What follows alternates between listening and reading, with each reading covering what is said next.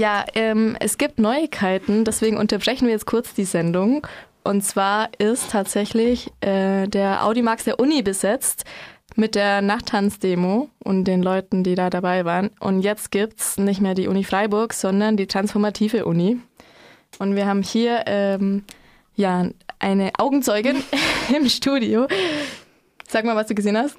Genau, ähm, also aus dem Rave gegen den WEF, die Demonstration scheint das Audimax der Universität Freiburg besetzt worden zu sein. Dort sitzen jetzt, ähm, oh je, ich kann keine Zahlen schätzen, aber auf jeden Fall ist das Audimax, sagen wir mal, bis zur Hälfte gefüllt. Die meisten Leute sitzen auch auf dem Boden und äh, plänieren gerade. Und genau, das Ganze geht unter dem Titel der transformativen Uni Freiburg. Die haben eine Pressemitteilung schon veröffentlicht auf ihrer Website tufreiburg.noblogs.org. Ähm, ja, es wurde das Audimax aus der Demonstration heraus besetzt und zwar auch im Rahmen der antikapitalistischen Klimawoche. Es geht also sehr viel um Ungerechtigkeit bezüglich Umweltzerstörung und Klimawandel. Das ist so das Thema. Etwa 200 Leute waren auf dem Platz der alten Synagoge und ja, sind jetzt im Audimax. Und es geht halt auch darum, gegen das World Economic Forum, äh, den Kongress der reichsten Lobbyisten der Welt sozusagen in Davos in der Schweiz zu protestieren. Genau, wir lesen hier mal noch weiter, genau, um diesem Kongress einen anderen Entwurf oder eine Alternativinstitution entgegenzusetzen, wurde jetzt eben im Anschluss feierlich die Transformationsuniversität Freiburg eröffnet. Laut der Gründerinnen sei in Zeiten der Klimakrise ein grundsätzliches Umdenken notwendig, um aus den Logiken herauszukommen, die eben diese verursacht haben und den gesellschaftlichen Herausforderungen der Klima der Klimawandelfolgen begegnen zu können. Ja, um diese Inhalte zu gewährleisten, sei nun ein neuer Raum für andere Bildung notwendig.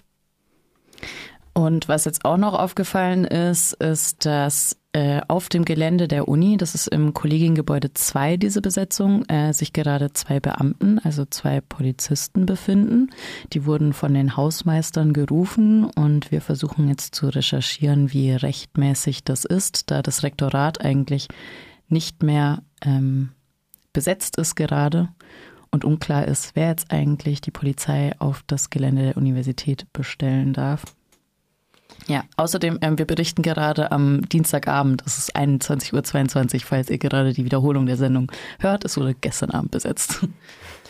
Genau. Und jetzt ist es aber eben noch 21.22 21 Uhr. Die Uni hat noch auf bis 10 Uhr.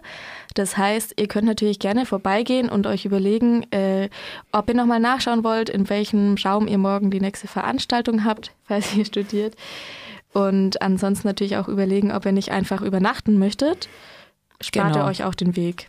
Die ähm, BesetzerInnen freuen sich auf jeden Fall über Leute, die mit Isomatten und Schlafsäcken vorbeikommen. Und wie gesagt, gerade wird noch pläniert ein Eröffnungsplenum und es gibt schon ein paar Transparente, auch von einer feministischen Gruppe Lila Bande ähm, und anderen Gruppen, auch von der TU, also der Transformativen Universität, hängen da schon Banner.